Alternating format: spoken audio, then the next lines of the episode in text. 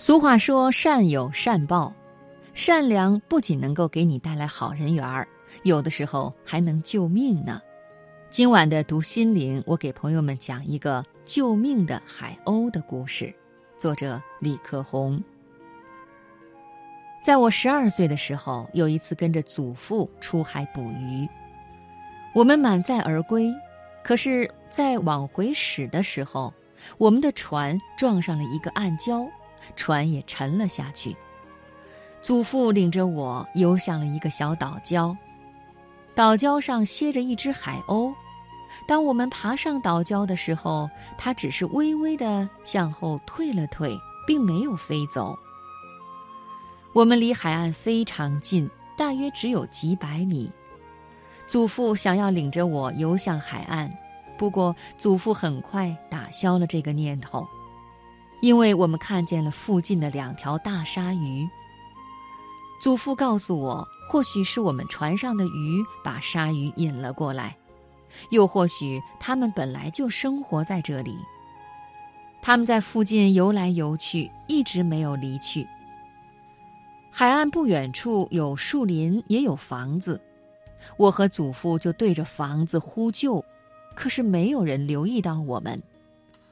这片海岸都是乱石，没有码头，也没有游客。我们靠岸的码头也不在这里。祖父只是为图方便，才想要从这里穿行。整整三天，鲨鱼没有离开，那只海鸥也没有离开。我们什么也没吃，又饿又渴。后来，一只螃蟹来到了岛礁上。祖父把它捉住了，然后把它掰成了两半。虽然是生的，很难吃，但我们还是把它吃了下去。当我手上还剩最后一只蟹腿儿的时候，我把它递给了那只海鸥。它慢慢的靠近过来，祖父看了看它，说：“难怪它一直停在这里，原来它的翅膀脱臼了。我想我能够捉住它。”至少我们能多点食物，不会马上饿死。我也留意到了那只海鸥的翅膀，有一块高高隆起的地方，那应该就是它翅膀的骨头。我说：“它真可怜呀。”这个时候，祖父已经伸出手捉住了它。他摸了摸海鸥的翅膀，告诉我他没有说错，它的翅膀骨头脱臼了。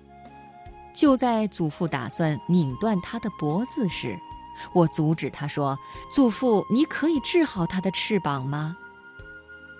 祖父问我：“治好他的翅膀？”我点点头。祖父迟疑了一下，像是突然想到了什么，他兴奋地把海鸥递给我，接着从口袋里掏出几张皱巴巴、湿漉漉的钱和半支记账用的铅笔。他把这些钱拿在手上使劲甩，大约一个小时以后，钱终于干了。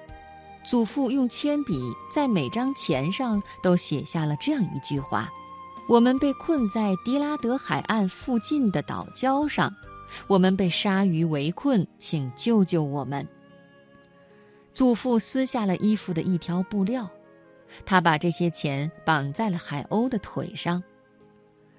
祖父这才从我怀里抱走海鸥，他捏了捏它的翅膀，稍一用力，海鸥一阵长叫。祖父就告诉我，他已经把海鸥的翅膀骨头接上去了。然后祖父把海鸥往空中一抛，它在我们的头顶盘旋了很久，最终飞走了。我们祈祷着有人会看见他脚上的钱。会有人来救我们，但是，一连两天，什么人也没有出现。我们躺在岛礁上，都以为自己会死在这里。到了第三天中午，我们终于听到了马达声，接着，我们远远地看到一艘船向我们驶来，我们终于得救了。船上的人给我们食物和水。告诉我们，今天早上有人在自家的院墙上看到一只海鸥，它的腿上绑着钱。那个人就把这海鸥捉住了，把钱取下来以后，才看到了上面的字，所以连忙通知了他们。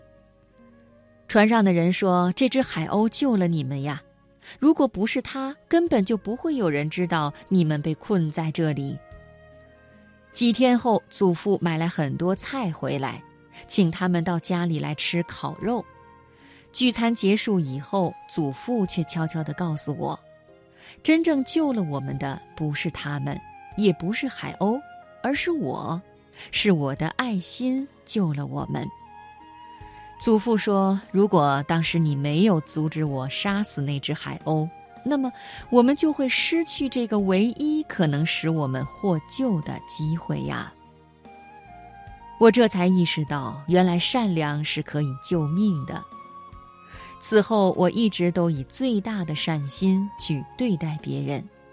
虽然我并不能当即就收获回报，但生活中的点点滴滴，其实无时无刻都在回报着我，并使我感受到快乐。